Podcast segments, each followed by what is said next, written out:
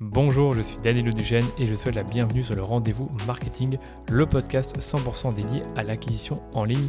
Qu'elle se fasse via les médias sociaux, la publicité en ligne ou le contenu, vous trouverez sur ce podcast des astuces, des bonnes pratiques et des stratégies déjà appliquées par des consultants spécialisés, agences et marques à succès pour booster votre acquisition. Et quant à moi, je me charge de tout dégrossir avec mes invités ou en solo afin que vous puissiez mettre en pratique ces conseils et ces stratégies dans votre business. Mais attention, dans le digital, ce qui était vrai aujourd'hui ne le sera peut-être plus demain, alors abonnez-vous à ce podcast pour rester constamment à jour. Ce podcast est rendu possible par DHS Digital, l'agence Social Ads experte en publicité Facebook que j'ai lancée pour accompagner les marques, jeunes ou établies, à accélérer leur croissance. Pour y arriver, on a développé une approche de la publicité qui combine expertise des leviers Social Ads, expertise créa et conseils stratégiques pour l'e-commerce.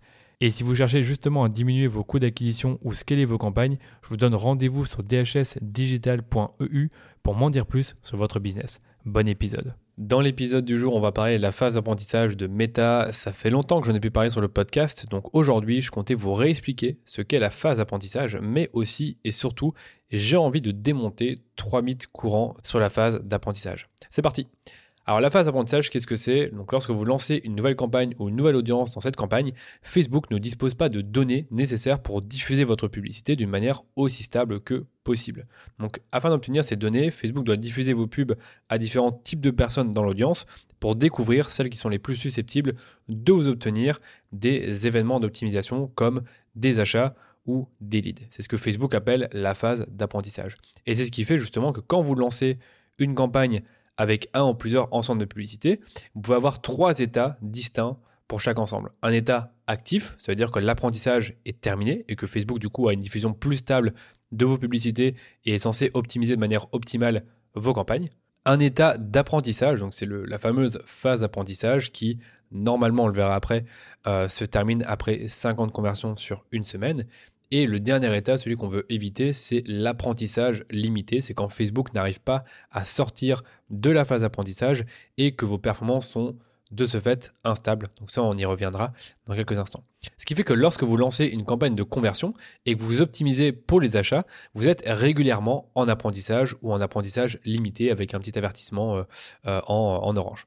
Donc pourquoi? Parce que Facebook a besoin de générer 50 conversions par semaine pour sortir de cette phase d'apprentissage et vous permettre ainsi d'avoir des résultats plus stables dans le temps. Ça, c'est la promesse de Facebook lorsque vous êtes sorti de la phase d'apprentissage votre campagne atteindra théoriquement des performances optimales une fois qu'elle sera sortie de la phase d'apprentissage. Mais en attendant d'atteindre cet optimum, les performances sont souvent instables car Meta détermine la meilleure façon de diffuser vos publicités. En gros, son algorithme cherche euh, à définir votre client idéal dans l'audience que vous avez ciblée. C'est ça que vous devez retenir. C'est que au départ, il ne connaît pas le, vrai client, le vrai, euh, le, vrai persona qui est le plus à même de convertir.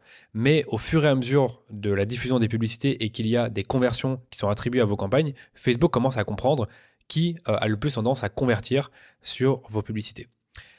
Maintenant, qu'est-ce qui se passe si vous avez par exemple un coût d'acquisition à 10 euros par exemple? Eh bien, ça veut dire que si vous voulez atteindre 50 conversions par semaine, comme le dit Facebook, pour sortir de la phase d'apprentissage, vous devez en théorie dépenser 500 euros sur la semaine pour que votre ensemble de pubs sorte de la phase d'apprentissage. Et c'est là qu'est le problème, c'est que pour la plupart des annonceurs, c'est plutôt rare de dépenser ces sommes-là, d'autant plus qu'on parle de 500 euros par ensemble de pubs, donc par audience. Ce qui fait que si vous avez une campagne avec trois audiences et que vous avez un CPA à 10 euros, ce qui est déjà très faible, ça veut dire que vous devez théoriquement avoir 1500 euros de budget sur la semaine pour sortir de la phase. Et évidemment, ben ça c'est le premier mythe que je vais vous partager, c'est que pour sortir de la phase d'apprentissage, une campagne a besoin de générer 50 conversions par semaine eh bien, c'est faux. Parce que la réalité nous a montré sur les comptes publicitaires qu'on gère que parfois des campagnes, après quelques conversions, ça peut être 15, ça peut être 20, ça peut être 35, finissent par sortir de la phase d'apprentissage. Et que le nombre de 50 conversions par semaine est en fait arbitraire. C'est une recommandation, mais ce n'est pas une vérité absolue. Et on l'a vraiment observé sur, euh, sur nos comptes, c'est qu'on a des campagnes qui peuvent très bien performer, même lorsqu'on est en dessous des 50 conversions par semaine, que ce soit en acquisition ou en, retargeting. Et justement, j'ai un exemple à vous partager, que j'ai également partagé sur mon profil LinkedIn pour que vous puissiez avoir la preuve.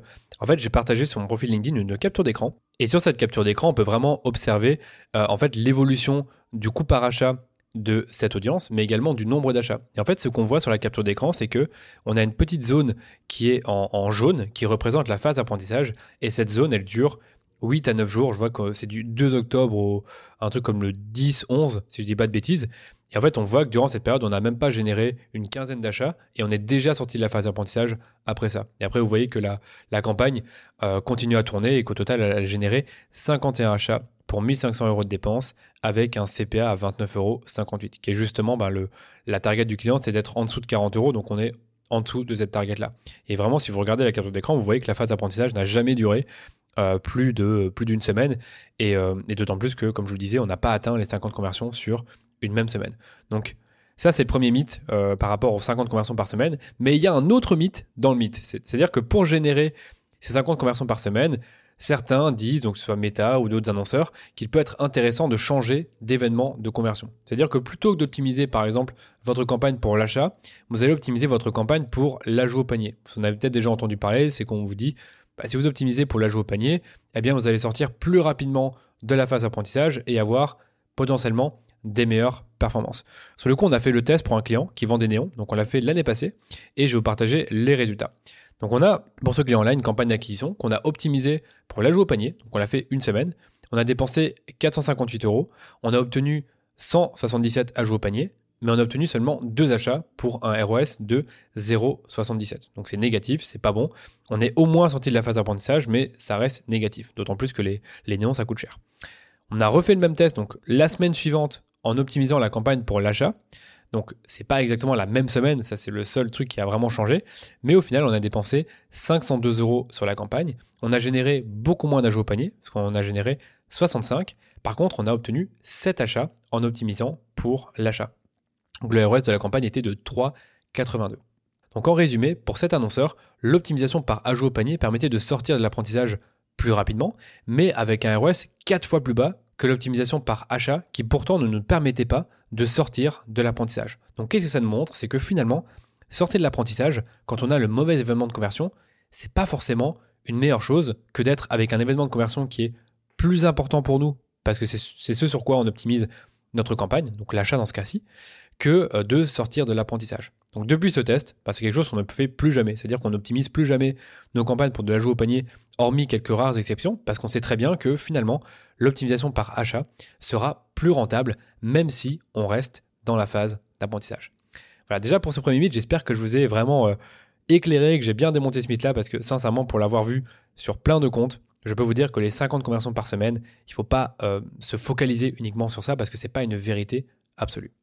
On passe au mythe numéro 2, ça c'est Facebook qui le dit, c'est de ne pas modifier votre publicité avant de sortir de la phase d'apprentissage. Donc évidemment, je ne suis pas d'accord parce que vous n'avez pas forcément besoin de sortir de la phase d'apprentissage pour couper une publicité si celle-ci ne performe pas.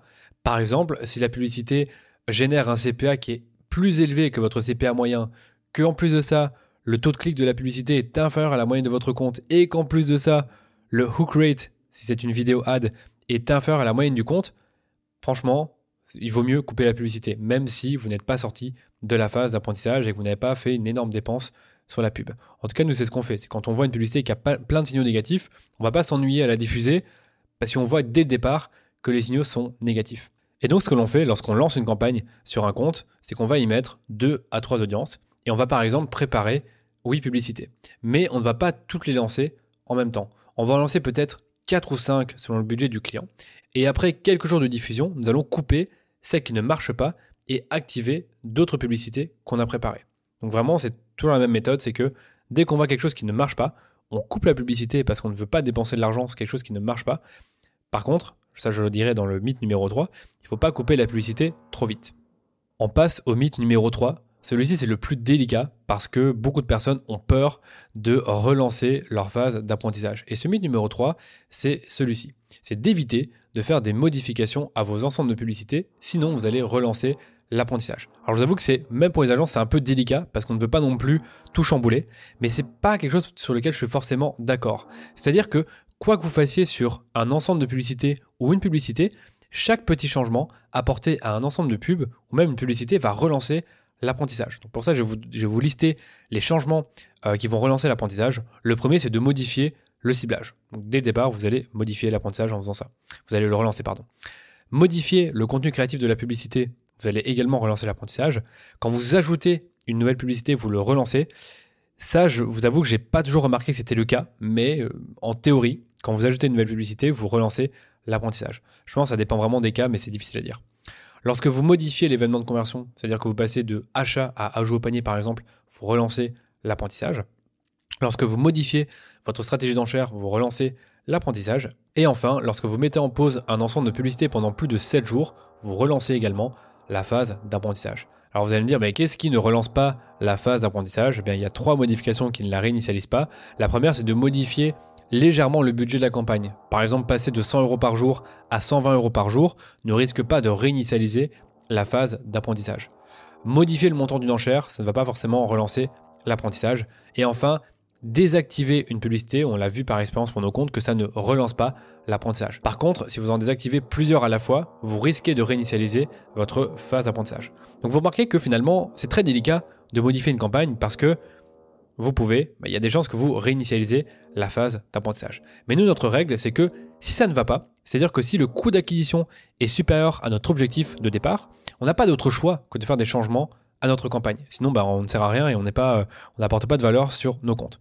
Donc nous, ce qu'on fait généralement, c'est que on attend au moins 3 à 5 jours de diffusion pour faire des modifications importantes. Et ces modifications-là, je vais vous les partager.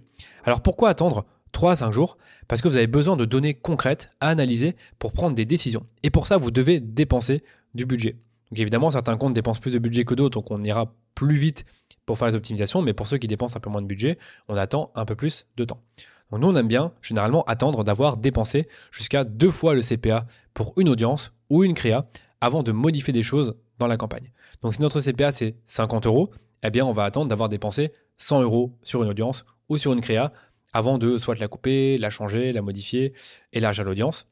Et c'est justement là maintenant que je vais vous partager les modifications que l'on fait à une campagne, même quand elle est en apprentissage ou que ça risque de relancer l'apprentissage. Parce que le but finalement, c'est qu'en faisant ces modifications-là, on lui permet de sortir plus vite de cette phase parce que ces optimisations sont gagnantes et permettent de générer plus de conversions. La première, c'est d'élargir l'audience. Ça, c'est quelque chose qu'on fait quand généralement on sent qu'on tourne un peu en rond dans la campagne, donc on va finir par élargir l'audience. On le fait de moins en moins simplement parce que aujourd'hui, de plus en plus, on travaille avec des audiences qui sont larges dès le départ. La deuxième optimisation qu'on fait, bah, c'est la plus connue, c'est de tester des nouveaux créatifs. Donc on le fait à même la campagne, mais on peut également le faire en créant une nouvelle campagne de test.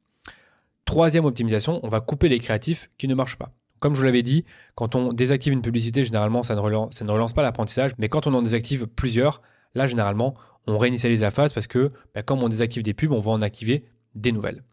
Et dernière optimisation qu'on fait, bah, c'est d'ajuster les budgets à la baisse dans le pire des cas. C'est-à-dire que si on voit qu'on n'a pas forcément euh, d'optimisation à mettre en place parce qu'on n'a pas assez de créa ou parce qu'on a déjà testé beaucoup de choses et que c'est pas le bon moment pour vendre, on va baisser les budgets. Un dernier conseil que je peux vous donner lorsque vous apportez des modifs à votre publicité ou votre audience, c'est d'effectuer toutes ces modifications en une seule fois. C'est ce qu'on appelle la technique du patching, qui est de, de vraiment tout faire en même temps. Et après, vous ne bougez plus à rien pendant le temps nécessaire après les modifications pour que l'algorithme puisse réapprendre et maximiser les résultats. Dans tous les cas, ne restez pas sans rien faire sous prétexte que Meta vous a recommandé d'attendre de sortir de la phase d'apprentissage avant de faire des modifications ou que euh, les modifications peuvent réinitialiser la phase. Ça, si vous pensez comme ça, malheureusement, vous n'allez jamais modifier vos campagnes et ben, vous n'allez jamais rien optimiser. Et pour terminer, si les CPA de votre audience ou votre publicité sont inférieurs cette fois-ci à votre objectif, ne touchez à rien. C'est une bonne pratique, mais parfois certains l'oublient, c'est que quand ça marche, on ne touche à rien, sauf les publicités qui ne performent pas, on peut les couper. Voilà pour cet épisode, j'espère vous avoir ouvert les yeux sur la phase d'apprentissage.